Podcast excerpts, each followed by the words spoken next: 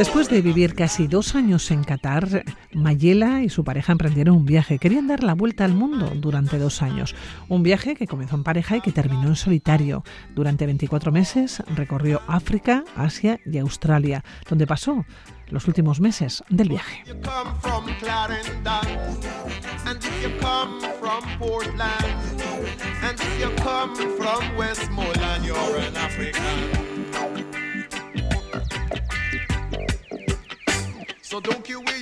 Aterrizó en Barcelona el 14 de marzo del 2020, primer día del confinamiento del COVID-2019.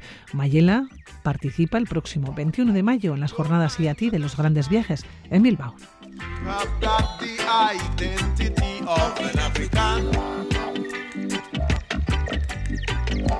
Mayela, ¿cómo estás? Muy buenas, ¿qué tal?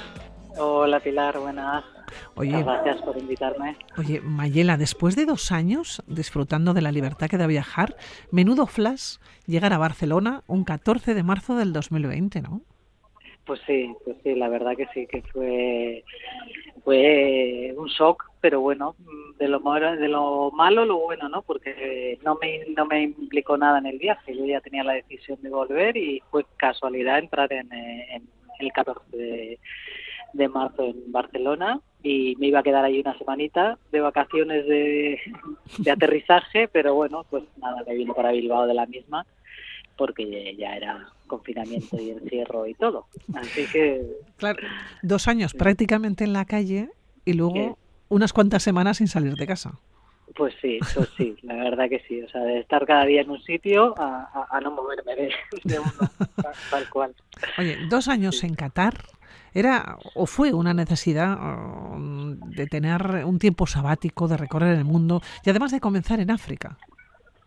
Sí, no, fue una, fue un sí, año sabático, era un sueño que teníamos mi pareja y yo de siempre. Bueno, nos ha gustado viajar mucho siempre y pero claro con el trabajo pues eso como mucho era un mes de vacaciones lo como muchísimo lo que podías permitirse y entonces pues tuvimos la oportunidad de trabajar y vivir en Qatar durante dos años y pico donde pudimos ahorrar también un dinero bueno para poder hacer este viaje que tanto teníamos llevamos planeando y, y, eso, pues fue tener el dinero y el tiempo, dejar el trabajo en Qatar y vivir allí y pues eso, antes de volvernos para aquí y retomar otra vida normal, digamos, pues hacer ese viaje. Oye, otro flash, dejar Qatar y comenzar en África. Entiendo que no tiene absolutamente nada que ver. Nada, no, no, nada, nada que ver, nada que ver en absoluto, sí, de vivir, pues bueno, una buena vida en, en Qatar, porque teníamos todos los gastos pagados en un piso, muy bien, con coche, con todo, a la mochila, al arroz con pollo, a viajar en transportes públicos de cualquier manera, por carreteras terribles, pero bueno, pero mejor que Qatar, más, bonito. Oye, comenzasteis en mayo del 2018, comenzasteis en Kenia, en Tanzania, para visitar sus parques y después a Malawi. ¿Qué recuerdas de esos primeros días, esos primeros meses, no? Pues recuerdo recuerdo los safaris porque era entrar en África por, por una zona que yo bueno, pues ya había hecho algún safari alguna vez, pero hacía tiempo y para mí África era eso, África naturaleza, safaris, eh, visitar parques que había leído un montón de libros que me, que me daba que me intercambiaba con mi aita y, había leído mucho sobre África y entrar allí y entrar, pues eso, después de cinco días en Nairobi, ir al Masai Mara, pues un sueño, un sueño cumplido. Desde luego, y ver aquellos animales, pues una maravilla. Oye, ¿cómo se veis moviendo por África? Pues en transporte público. Todo. los safaris sí que lo hicimos con organizado, en, en un compartido, en una reserva de buscando allí en Nairobi, al llegar a la ciudad. O sea, todo lo íbamos preparando sobre la marcha. Tenías un poco la idea, pero bueno, como tampoco sabes exactamente los días que te vas a quedar, pues vas preparando un poco sobre la marcha. Y los transportes, lo mismo. Decidíamos de Nairobi a dónde nos íbamos. Bueno, pues vamos para aquí. Y a buscarte el transporte, que no es fácil en África, porque no tienes toda la información en, eh, por internet, ni muchísimo menos ni, ni horario de autobuses, ni a dónde van, ni nada. Y después irte a la estación y, allí a pelearte con todos los que te ofrecen todos los, todos, todos los autobuses habidos y por haber, todos los horarios, el mejor y, paciencia y averiguar lo que puede tardar y lo que puede costar un billete pues para saber un poco pues tener una referencia y en base a eso pues ver el que sale cuándo sale porque te dicen sí sí este sale ya ya pero luego ya es hasta que se llena a tope a explotar y, y, a salir y lo que tarde, pues bueno, de las tres horas que te dicen, normalmente son cinco, son, más, pero bueno, paciencia. eso es paciencia, sin prisa y sin reloj. Por cierto, eh, llegasteis a Zimbabue en plena crisis monetaria y ningún cajero os daba dinero. Claro, ¿se puede sobrevivir bien? Pues, eh, pues nada, pues fue un shock llegar allí, además llegamos a las 12 de la noche con un brillo con la reserva, eh, lo, del, lo de la crisis nos lo dijeron ya en el autobús, una, una persona con la que estuvimos hablando que fue simpaticísimo, que era de allí de Zimbabue, que nos ayudó al llegar, que nos quería ofrecer hasta dinero, nos acompañó a comprar la tarjeta de teléfono para poder ya comunicarnos desde ese país, lo que hacíamos era comprar una SIM card en cada país en el que llegábamos y con eso nos comunicábamos y llamar a casa y decir sopitas no tenemos nada no podemos sacar tenemos una reserva de un dinero que siempre llevábamos por si acaso pero que no daba para daba para sobrevivir un par de días no más. Y, y nada nos, tuvieron que hacer una transferencia de dinero un Western Union de estos pues pedir pedir eh, que nos hiciese la transferencia, que nos lo diesen en dólares y luego allí en los dólares pues cambiarlos en el mercado negro buscándonos la vida para, para cambiar a la moneda local, claro, y poder manejarnos. También podíamos manejarnos por dólares, pero claro, en ese momento pues el dólar estaba muchísimo más alto que, que la moneda local, con lo cual nos salía carísimo. Oye, eh, por cierto, ¿cuántas tarjetas llegaste a comprar? ¿Tarjetas SIM? Tarjetas SIM, pues una por país. Porque, Pero son unos cuantos, ¿eh? Sí, sí, sí. yo no sé los que hice, no sé si son 17 países los que visité, pero sí, sí, tarjeta por, por país. Bueno, todo esto decíamos al comienzo que lo vas a contar, ¿no? En las jornadas y a ti de los grandes eh, viajes, cómo fue el viaje, cuál fue el itinerario, el recorrido, pero también los viajes tienen muchísimas anécdotas, muchísimas aventuras. Tú tuviste un incidente en las dunas de Susubel. Sí, en Namibia. Uf, qué mal, qué mal, qué mal, qué mal lo pasé. Fue, fue una tontería, porque fue que llegamos al parque eh, al atardecer, pues quedaba una hora para, para que se pusiese el sol. Y cuando entramos en el camping, pues nos dijeron, ah, pues si queréis ahora, pues si vais rápido y subís a la duna esta que está aquí cerquita, vais en el coche cerquita rápido y subís a esta duna que se ve que hay una puesta de sol impresionante en las dunas y tal y pero moveros rápido que ya que, se hace ya que ya se pone el sol enseguida bueno bueno salimos corriendo empezamos a subir la luna que había unos coches había un aparcamiento unos con, había un par de autobuses y algunos coches más allí que estaban en la, base de la duna y había que subir la duna pero que ni la habíamos mirado entonces empezamos a subir con la duna una mochila con una cámara para sacar fotos empezamos a subir y oye, ahora subir, subir, pero ¿dónde está esto? Y, seguíamos subiendo y volvías a bajar y volvías a subir y yo, pero bueno, no, no, no vamos a llegar y tal.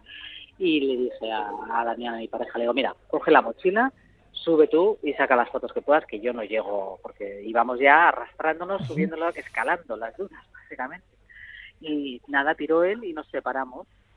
Y, y, nada, yo seguí subiendo un poco, pero dije, no, esto no, no tiene sentido, no voy a llegar al atardecer. Y ya empezaba a bajar gente, pero claro, bajaba gente que no llega, no es un camino, o sea, bajaba gente por, pues por la duna. Y no, pues ya está puesto el sol, ya no llegas y tal, y digo, pues nada, pues me doy la vuelta y bajo hacia el parking. Pues no sé lo que hice, no sé a qué vuelta haría la, a, qué duna, que, que me desorienté totalmente, no veía a nadie, no veía el parking, yo empecé a bajar la duna, no veía nada, volví a subir otra duna, volví a bajar otra duna, un horror. Empecé a llamar, claro, gritaba, buscaba a, mi pareja, yo Damián, gritaba, a si él me veía porque estaba por ahí, tendría que estar bajando, no veía a ninguna persona. Bueno, me empecé a desesperar porque ya empezaba a ponerse el sol, claro, ya se había puesto. Y no sabía dónde estaba, eso estaba alejado del camping y no sabía si iba a salir hacia el, digamos, hacia el norte de la duna, hacia el este, hacia lejos del parque, de, del coche, no tenía ni idea, o sea, me tiraba como rodando por la duna, gritando a los saltos, intentando bajar lo antes posible a la base de la duna para, pues, situarme si podía, pero con una angustia pensando que se matía de noche y que no sabía dónde iba a llegar. a parar, porque no veía nada, ¿no? o sea, no tenía ninguna orientación de ningún tipo. Y gracias, pues bueno, gracias a Dios bajé y caí un poquito, bueno, no sabía dónde exactamente, dije, no sé si tiro a la derecha o a la izquierda, no sé si el parking está para la derecha o para la izquierda. Tampoco sabía, digo, o sea, si me voy al contrario, pues no sé a dónde llego, pero casualidad, pues tiré para el lado correcto y caminando, caminando, cinco o siete minutos después vi el parking, vi el coche allí y bueno, salí corriendo con una angustia, digo, bueno, son, esos momentos también angustiosos que forman parte del viaje, son anécdotas, algunas de ellas divertidas, un gran aprendizaje de vida, pero también momentos en los que uno los puede pasar eh, mal. Todo esto, mm, estábamos hablando de las dunas, estábamos hablando de, de África, y es que estos eh, dos años eh, hay una parte en la que estás en África, pero hay otra parte en la que tú continúas en solitario, vuelves a Asia. Sí, vuelvo a Asia, bueno, voy a Asia, porque empezamos en África, hicimos tres meses en África, bajando desde, desde Kenia hasta Sudáfrica, y allí ya después de esos tres meses en los que no nos separamos ni un minuto, ni un día, ni un nada, ni no lo gestionamos, no gestionamos el viaje realmente como, como deberíamos, por ser algo tan intenso, pues en, y por otras cosas que venían del pasado, pues decidimos separarnos, de dejar la relación y, separarnos. Y claro, el, el viaje, la planificación continuaba y yo, que a mí no me gustaba vivir, eh, viajar sola hasta ese momento, pues me planteé muchas, pues bueno, planteé volver a casa, pero por otro lado había disfrutado un montón del viaje, a pesar de las discusiones y de dejarlo, había disfrutado un montón y yo quería continuar y, y, además era volverme a casa con una mano delante y otra detrás. Claro, había dejado trabajo, había dejado casa, había dejado todo.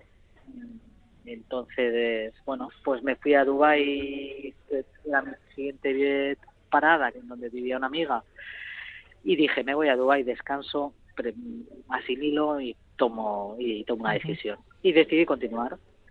Decidí continuar yo sola y dije, bueno, la casa, la casa siempre está siempre está ahí, siempre puedo volver yo salgo y si me canso en un mes, me canso en 15 días, me canso en tres, pues me vuelvo, pero voy a probar. Y me tiré para adelante y volé a la India y, y allí me quedé tres meses viajando sola, encantada de la vida, disfrutando un montón y continué, continué viaje. Claro, y recorriste no solamente la India, sino que fuiste a Nepal, Myanmar, Bangkok, Laos, Vietnam, China, eh, bueno, seguiste por Malasia, Corea del Sur, Filipinas, Indonesia. Bueno, fue impresionante. la parte segunda, ¿no? Quizás una parte a la que podrías tener más miedo en un momento determinado, ¿no? Porque habían cambiado, ¿no? Las condiciones, sobre todo de salida o de partida, y sin embargo, te quedaste mucho más tiempo, viste muchísimos países y disfrutaste muchísimo.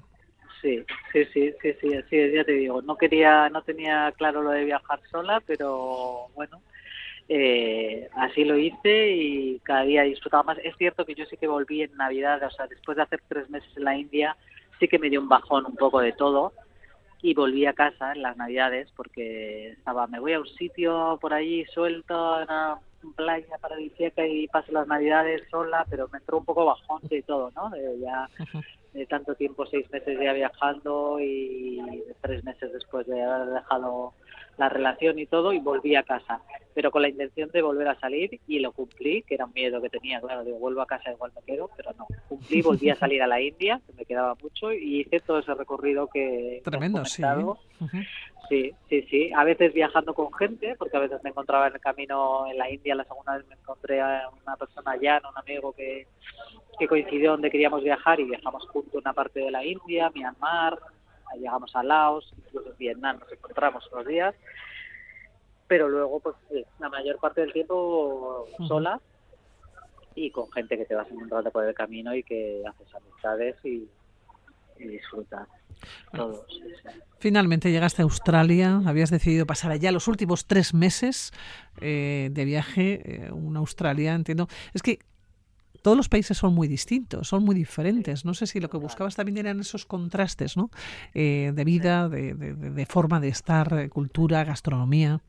Eso es, sí, sí, sí, buscaba eso, busco viajando en transporte público y viajando con poco presupuesto, pues un poco más el contacto, es más un viaje más cultural que, que de cultural me refiero a conocer al país, a las personas del, el país más que de experiencias de pues, submarinismo aquí, el puente y el tal. No, no porque no era, no era el presupuesto que llevaba, mi, mi interés, ¿no? Y mi interés es más el contacto con, con la calle, con, el, con las personas, con, la comida de calle y, y, así hice. Y sí, países totalmente diferentes. Bueno, en Asia hay unos que se parecen más o menos a otros, pero sí, muchos contrastes. Y, hasta llegar ese 14 de marzo ¿eh? del 2020, con él hemos comenzado, aterrizaste en Barcelona, primer día del confinamiento del COVID-2019, todo un flash después de haber estado dos años ¿no? recorriendo el mundo. Son muchas eh, las historias, las experiencias, las vivencias que nos vas a acercar el 21 de mayo, le recordamos en Bilbao, en las jornadas y a ti de los grandes viajes. Eh, Mayela, que ha sido un placer charlar contigo. Lo mismo, Pilar, muchas gracias y nos vemos en las jornadas. Eso es, nos vemos allá en las jornadas. Cuídate mucho y hasta la próxima. Un abrazo. Gracias. gracias. Un abrazo, gracias.